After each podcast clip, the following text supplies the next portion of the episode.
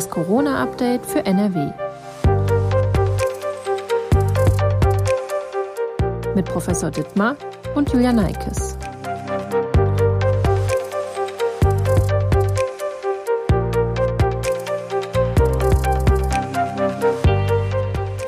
In NRW soll bald im Freizeitbereich die 2G-Regelung gelten, teilweise auch 2G+. Damit reagiert die NRW-Landesregierung um Ministerpräsident Henrik Wüst auf die dynamische Corona-Lage.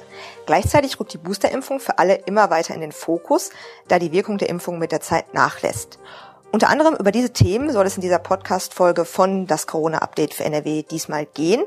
Heute ist Mittwoch, der 17. November 2021. Mein Name ist Julia Neikes und ich arbeite in der Videoabteilung der Funke Mediengruppe in Essen.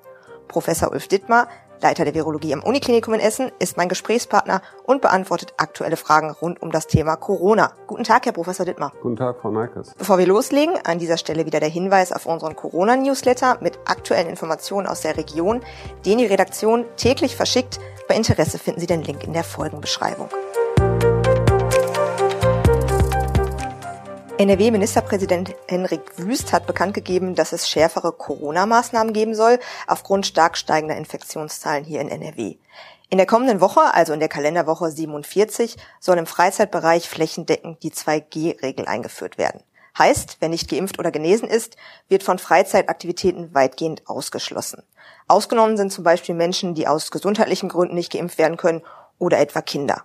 In Situationen, wo das Infektionsrisiko besonders hoch ist, soll sogar 2G Plus eingeführt werden. Also Geimpfte und Genesene müssen dann zusätzlich noch einen Test vorlegen. Das soll dann zum Beispiel für Diskotheksbesuche gelten. Denken Sie, dass diese Maßnahmen dabei helfen, die Zahl der Neuinfektionen zu senken? Wenn diese Maßnahmen auch kontrolliert werden, so dass sie wirklich wie geplant am Ende umgesetzt werden, glaube ich schon, dass diese Maßnahmen helfen können, ganz klar. Ähm, auf der einen Seite verringern sie die Kontakte automatisch von ungeimpften. Und das ist genau das, was uns medizinisch beschäftigt. Die vielen Kontakte von Menschen, die nicht geimpft sind, äh, führen immer wieder und jetzt bei den steigenden Inzidenzen immer häufiger zu Infektionen. Und ähm, diese Menschen, da sie nicht geimpft sind, haben dann eben auch ein hohes Risiko, im Krankenhaus zu landen. Ähm, den anderen Effekt haben wir jetzt äh, bei anderen europäischen Ländern schon gesehen. Am Österreich, dass nämlich die 2G-Regel tatsächlich dazu führt, dass einige Menschen sich dann doch noch überzeugen lassen, sich äh, impfen zu lassen. Das ist auch entscheidend wichtig, um diese Pandemie zu ähm, letztendlich äh, zu besiegen. Und insofern glaube ich schon, dass das ein Weg ist, der ähm, zwei wichtige Komponenten hat und ähm, in dieser jetzigen Situation zu einer Verbesserung führen kann. Wie lange sollte denn solch eine Regelung aus Ihrer Sicht jetzt bestehen bleiben? Ich glaube, dass wir tatsächlich diese Regelung den ganzen Winter über brauchen werden, bis, bis ins Frühjahr hinein. Ähm, wenn wir es tatsächlich schaffen, die Impfzahlen nochmal zu erhöhen, ähm, dann kann man vielleicht neu darüber nachdenken. Wir wissen, dass wir ab einer bestimmten Impfquote, wie sie zum Beispiel Spanien erreicht hat, oder Portugal ähm, weitestgehend auf Maßnahmen verzichten können. Ähm, aber solange wir das nicht erreicht haben, und da sind wir noch ein gutes Stück von entfernt, ähm, ist es ganz klar, dass wir so eine Maßnahme aufrechterhalten müssten.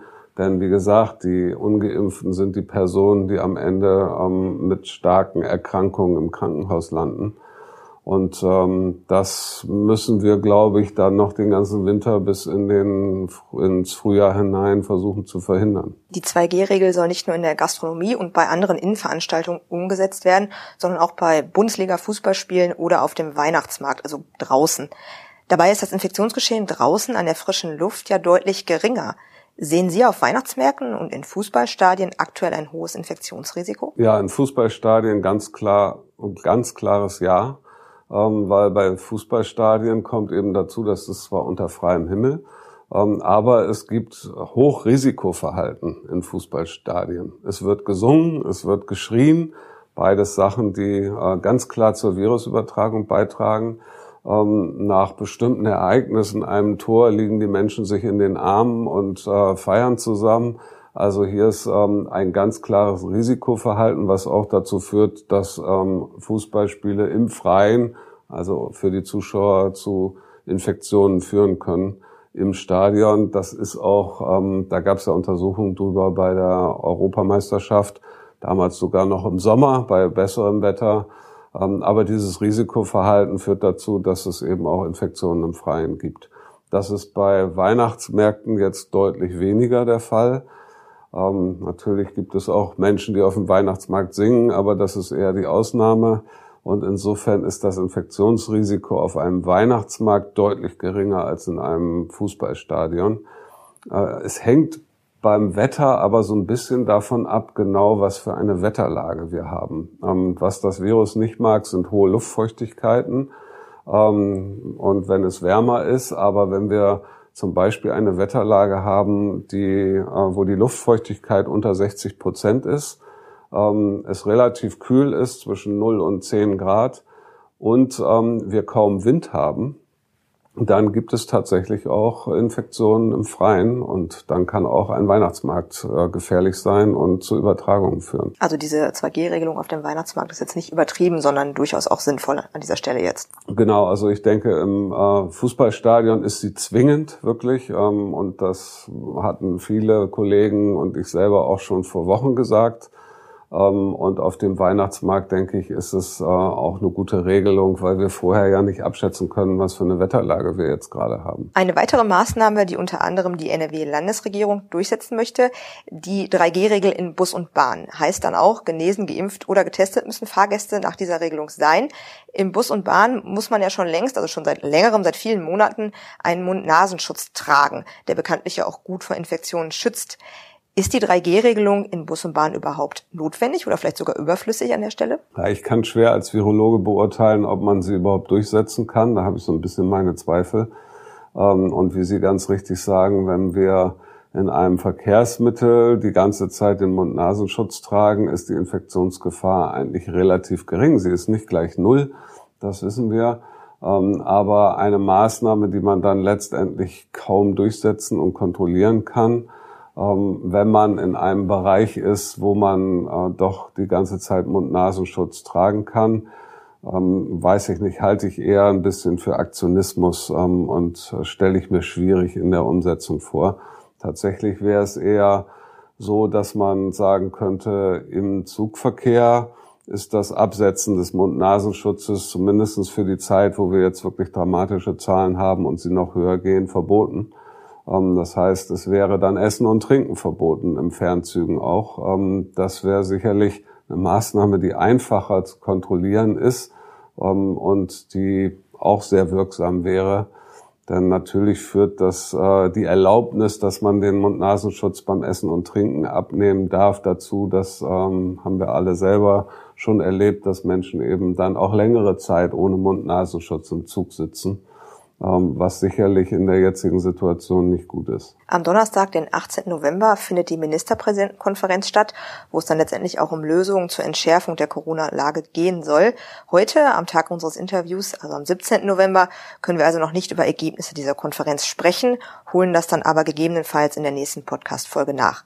Grundsätzlich aber eine Frage an dieser Stelle. Muss es jetzt einheitliche Regelungen für Deutschland geben? Was denken Sie? Also das, was mich vor allen Dingen umtreibt, ist, dass wir keine schnellen Lösungen kriegen. Ähm, wir hatten immer wieder irgendwelche politischen äußeren Vorgaben, ähm, ob das jetzt Regierungsbildung war oder äh, bei uns im Bundesland ähm, den neuen Ministerpräsidenten, was dazu geführt hat, dass immer gesagt wurde, danach gibt es jetzt irgendeine Entscheidung und wir machen dann neue Regeln. Und wir haben gesehen, zumindest in anderen Bundesländern, dass die Entscheidung zu spät kam, dass das Ganze schon in die völlig falsche Richtung gelaufen ist. Äh, und ich war letzte Woche, als es dann hieß, ähm, jetzt nächste Woche, also diese Woche Donnerstag ist dann äh, endlich die Ministerpräsidentenrunde, war ich wirklich ein bisschen verzweifelt, dass man jetzt wieder warten würde bis zum nächsten, bis zum kommenden Donnerstag, bis es irgendeine Entscheidung gibt. Ähm, wir brauchen jetzt schnelle Entscheidungen und sofortige Maßnahmen und nicht Warten auf die nächste politische Sitzungsrunde. Ähm, und die Länder haben alle Fäden in der Hand. Die Länder könnten alles selber beschließen ähm, und hätten das längst tun müssen. Man hätte das dann ja mit einer Ministerpräsidentenrunde angleichen können, die Maßnahmen. Aber viel wichtiger als gemeinsame Maßnahmen in ganz Deutschland ist, dass wir überhaupt mal Maßnahmen treffen und die möglichst sofort. Über das Infektionsgeschehen hier in NRW und Deutschland sprechen wir gleich auch noch mal ein bisschen detaillierter. Kommen wir aber als erstes noch einmal zu den Boosterimpfungen. Ähm, ich glaube, dass aktuell der ein oder andere nicht mehr so genau weiß, wer sich jetzt warum und wie impfen lassen sollte, also ein drittes Mal impfen lassen sollte. Deshalb einmal zunächst die allgemeine Frage, wer braucht denn jetzt und wann die Boosterimpfung und warum ist das jetzt so wichtig? Ja, das ist auch natürlich kompliziert geworden. Es geht da hin und her zwischen verschiedenen Gremien. Ähm, ich denke, dass das auch in, entweder in dieser Woche noch oder in der nächsten Woche klargestellt wird, nochmal von der STIKO. Das ist zumindest schon angekündigt. Die ganz klare Antwort, jeder der geimpft ist, vollständig geimpft, zweimal geimpft, wird am Ende die Boosterimpfung brauchen. Wir haben jetzt, glaube ich, deutlich gelernt, dass die vollständige Impfung gegen Corona und ähm, ich sage das jetzt mit Vorbehalt. Natürlich wissen wir nicht, wie lange diese vollständige Impfung am Ende hält. Ähm, kommen wir auch, glaube ich, gleich nochmal drauf. Aber dass eine vollständige Impfung gegen Corona mit einem hervorragenden Schutz vor Infektion und Erkrankung, auch gegen die Delta-Variante, eben diese zwei Grundimmunisierungen und eine Booster-Immunisierung, also insgesamt drei Impfungen beinhaltet. Ähm, das konnten wir vorher nicht wissen. Das äh, hat sich im Laufe der Zeit jetzt eben empirisch ergeben. Übrigens war das bei allen Impfstoffen so, die wir anwenden das sich im Laufe der Zeit empirisch ergeben hat. Wie oft muss man denn impfen? Wann muss man die Auffrischung wieder machen? Äh, jetzt zu sagen, aha, da haben die alle falsch gelegen bei Corona, äh, ist nicht richtig. Es ist bei allen Impfstoffen so gewesen. Und es gibt durchaus auch andere Impfstoffe, die drei oder viermal geimpft werden müssen, äh, bis sie einen richtig guten Schutz vermittelt. So, Insofern wird es so sein, wir werden alle die Drittimpfung brauchen, um äh, richtig gut geschützt zu sein, wie man jetzt schon in Israel sehen kann, mit hervorragenden Schutzraten und einer drastischen Reduktion der Inzidenzwerte danach. Natürlich ist es wieder so, dass ähm, die Älteren das noch eher brauchen als die Jüngeren. Im Moment ist die STIKO-Empfehlung ja noch über 70. Ich, wie gesagt, ich denke, das wird sehr zeitnah ausgeweitet. Aber die ähm, Älteren haben zwei Gründe. Erstmal verlieren sie schneller die Antikörper im Vergleich zu den Jüngeren und sie sind natürlich nach der Priorisierung in Deutschland als Erste geimpft worden. Das heißt, die vollständige Impfung liegt bei den allermeisten über 70-Jährigen und dann auch über 60-Jährigen schon länger zurück als bei Jüngeren. Insofern ähm, hier immer noch die Empfehlung, die Älteren sollten sich als erstes um die Boosterimpfung kümmern. Ähm, aber eigentlich sollte sich langsam jeder damit beschäftigen, wann sind meine sechs Monate vorbei, äh, wann muss ich mich zügig um eine Boosterimpfung bemühen. Und äh, tatsächlich würde ich den Menschen empfehlen, die eine Vektorimpfstoffimpfung äh, gekriegt haben, also nur Vektorimpfstoff AstraZeneca, AstraZeneca, sich tatsächlich früher schon darum zu bemühen. Dort hält der Impfschutz gegen Delta nicht so lange an. Und hier in Essen zum Beispiel beim Impfmobil äh, kriegt man auch nach fünf Monaten zum Beispiel, nachdem man mit AstraZeneca geimpft worden ist, schon die Drittimpfung.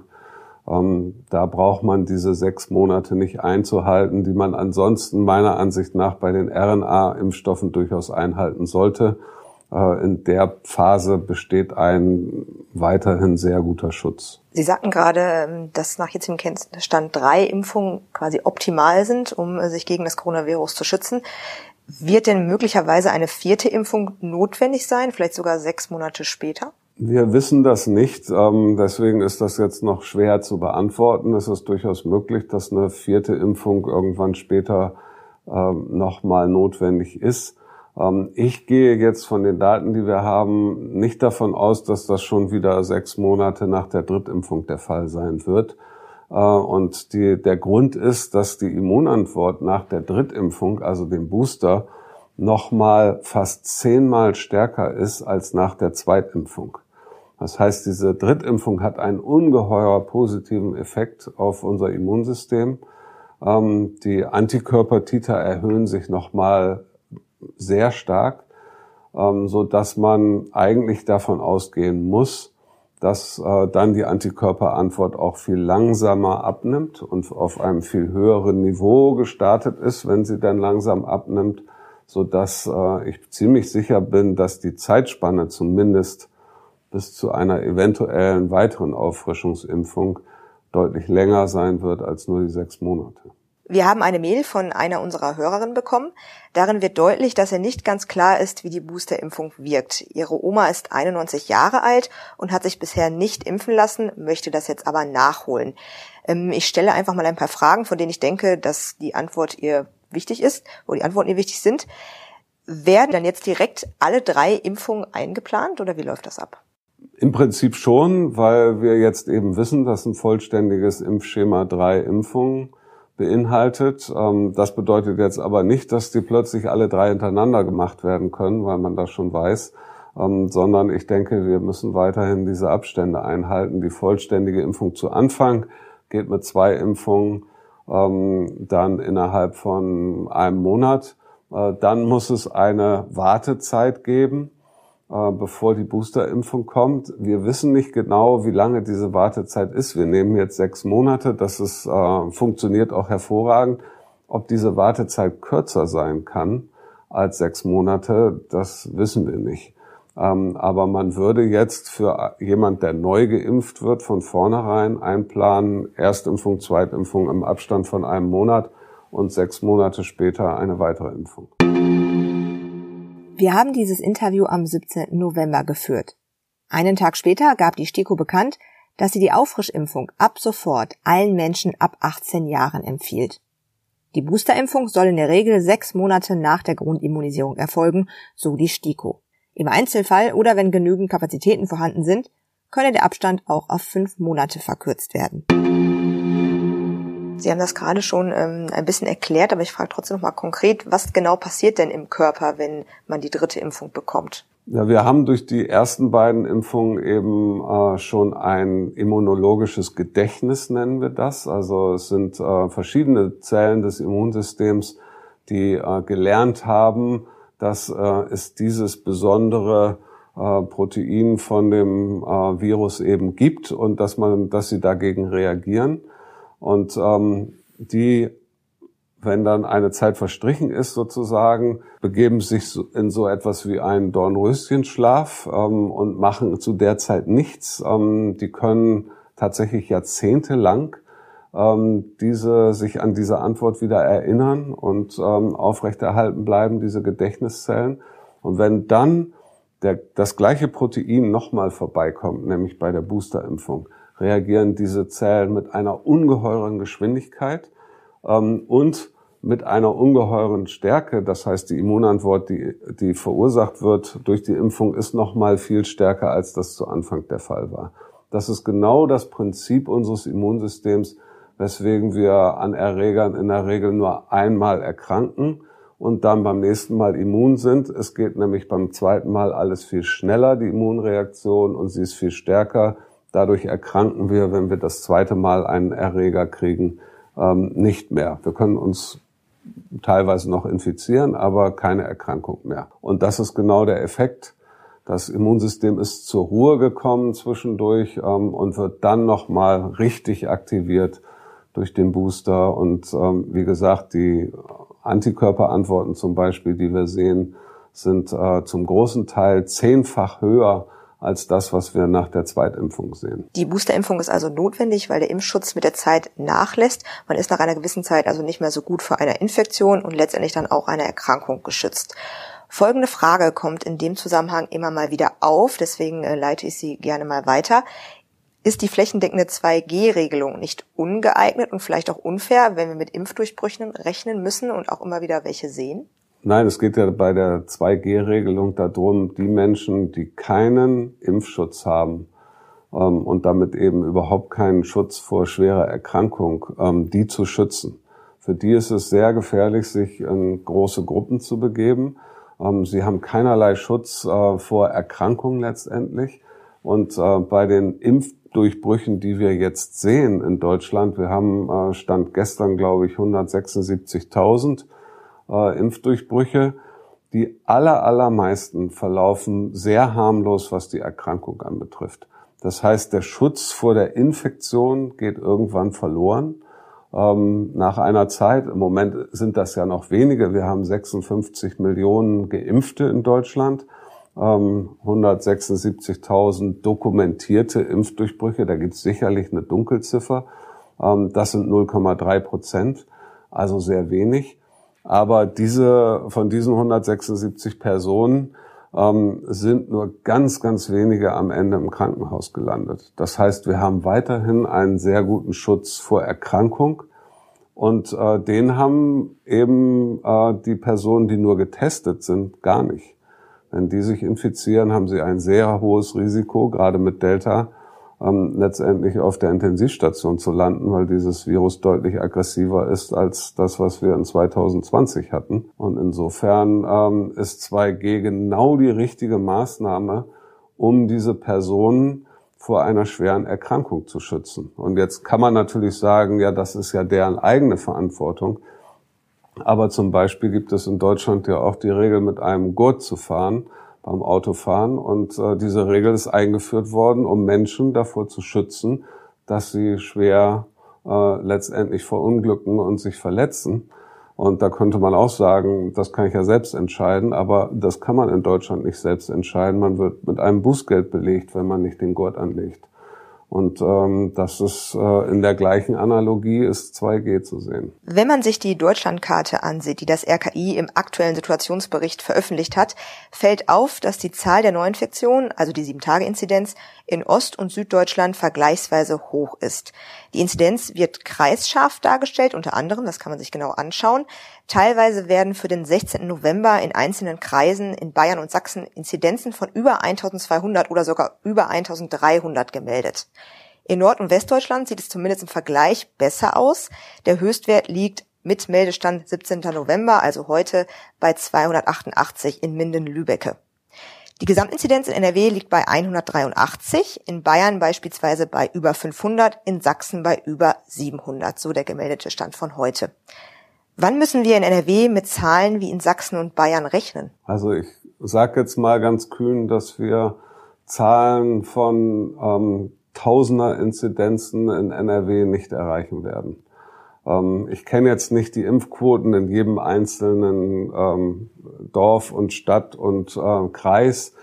Ähm, aber insgesamt ist es ja so, dass wir eine deutlich bessere Impfquote haben in NRW, als das äh, in den südlichen Ländern und äh, östlichen Bundesländern der Fall ist.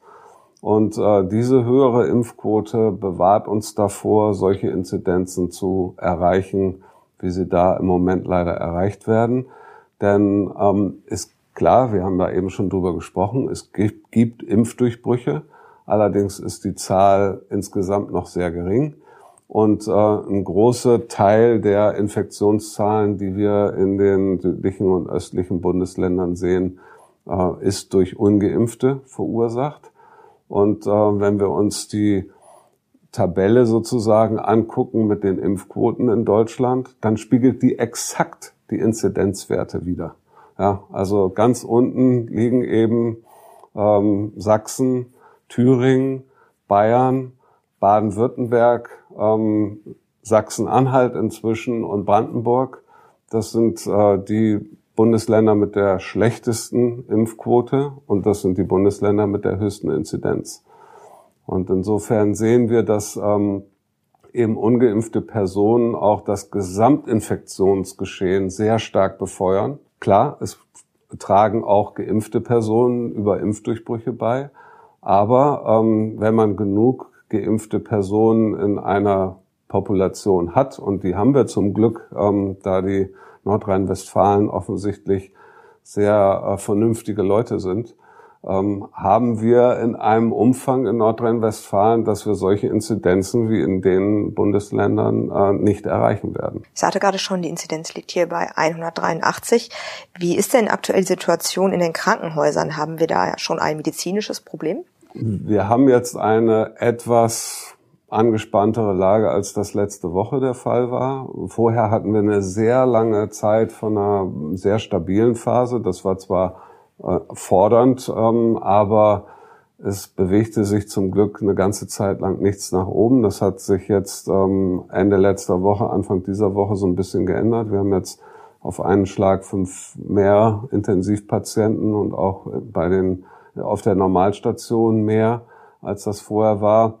Ähm, wir sind aber zum Glück noch äh, weit von Situationen, wie sie inzwischen schon in Bayern oder Sachsen eingetreten sind. Ähm, Sachsen und Thüringen äh, fragt ja schon andere Bundesländer an, ob sie Patienten aufnehmen können. Und in Bayern wird man, wenn man im Berchtesgadener Land erkrankt, äh, nach Würzburg verlegt auf die Intensivstation. Das sind 450 Kilometer entfernt, äh, weil im bayerischen Süden die Kliniken voll sind. Ähm, von solchen Situationen sind wir in NRW und auch hier in Essen zum Glück noch weit entfernt. Sie haben in den vergangenen Gesprächen gesagt, dass die Zahlen irgendwann nicht mehr steigen werden, dass Sie dann mit einem natürlichen Deckel rechnen und auch hoffen, dass der dann tatsächlich kommt. In den meisten NRW-Städten und Kreisen steigen die Infektionszahlen seit Wochen zwar noch an, ähm, teilweise gibt es aber auch schon Schwankungen. Auch auf die Gefahr hin, dass es jetzt ein Blick in die Glaskugel ist, wie hoch wird die 7-Tage-Inzidenz in NRW maximal steigen? Ja gut, dass es sowas wie einen Deckel gibt, ähm, jetzt, wenn man in der Bevölkerung eben relativ viel geimpfte Personen hat äh, und auch Genesene, die spielen da ja noch ähm, auch noch mit rein, auch die sind geschützt, aber wir kennen die Zahl der Genesenen nicht genau. Wir wissen eigentlich nur, wie viele Menschen haben sich in Deutschland mal infiziert. Aber dass es hier einen Deckel gibt, kann man gut an England sehen. In England gab es den Freedom's Day. Es äh, gab also keinerlei Maßnahmen mehr danach. Und die Inzidenz hat sich äh, bei der Impfquote, die wir in England haben, so um die 400 eingependelt ähm, und ist auch nicht weiter gestiegen. Ähm, das bedeutet, äh, dass, und die Impfquote ist jetzt ähnlich, tatsächlich ist sie inzwischen etwas niedriger, ähm, sogar als in NRW. Ähm, aber ist durchaus vergleichbar mit dem, was wir in Deutschland haben.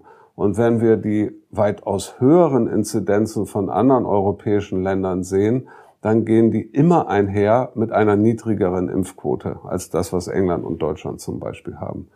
Deswegen ähm, kann man ungefähr annehmen, dass wir ähm, so Inzidenzen von 400 insgesamt in ganz Deutschland eben auch erreichen können.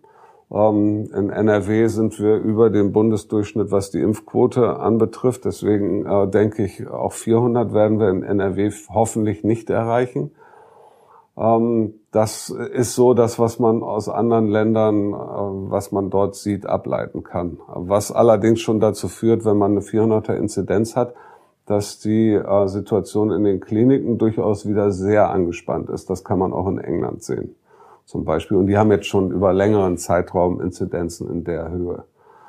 Ähm, das Ganze wird so ein bisschen schwieriger einzuschätzen durch die Impfdurchbrüche. Die führen natürlich dazu, dass ähm, auch Neuinfektionszahlen noch dazukommen können. Dann in der Regel Personen, die nicht schwer erkranken. Wir hatten das eben schon besprochen.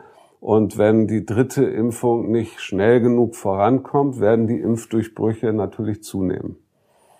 Ähm, das heißt, äh, da könnten noch sozusagen Infektionen bei der Neuinfektionsrate oder Inzidenz dazukommen, äh, ohne dass das in der Regel ein medizinisches Problem darstellt. Ähm, das könnte aber dazu führen, dass dieser Deckel, den ich eben für eine Impfquote wie in Deutschland bei 400 ungefähr angelegt habe, ähm, sich wieder nach oben verschiebt, wenn sich immer mehr Geimpfte letztendlich anstecken und nicht erkranken. Deswegen brauchen wir die Drittimpfung, um auch diese Infektionszahlen wie in Israel geschehen nach der Drittimpfung wieder dramatisch nach unten zu bewegen.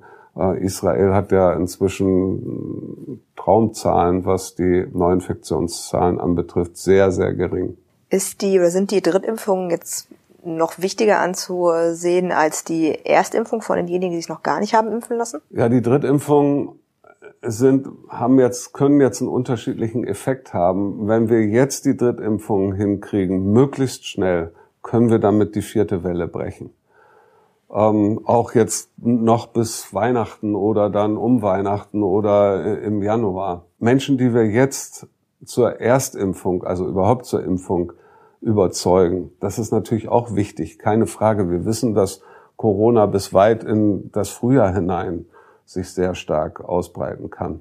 Ähm, aber diese Menschen spielen jetzt erstmal für den direkten Effekt in der vierten Welle keine Rolle, ähm, weil die Impfung dieser Personen, bis sie überhaupt einen richtigen Schutz aufgebaut haben, zu lange dauert. Ähm, wir haben ja die Erstimpfung, da müssen wir vier Wochen warten auf die Zweitimpfung, da müssen wir zwei Wochen warten, bis sich das Immunsystem richtig aufgebaut hat nach der Zweitimpfung. Wir reden hier also über minimal sechs Wochen bis diese Menschen überhaupt einen vernünftigen Schutz haben. Ähm, weil nur eine Impfung wirkt gegen Delta fast gar nicht. Da haben wir es leider mit diesem aggressiven Virus zu tun. Insofern, um direkt die äh, vierte Welle so gut wie wir können zu brechen, sind vor allen Dingen die Drittimpfungen wichtig.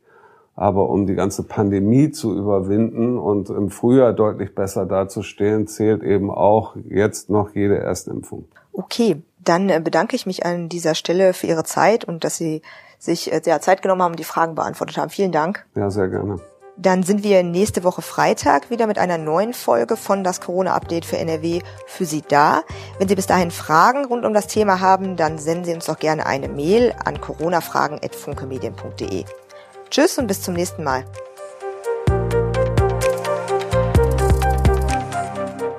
Ein Podcast der WAZ, WP, NRZ und WR.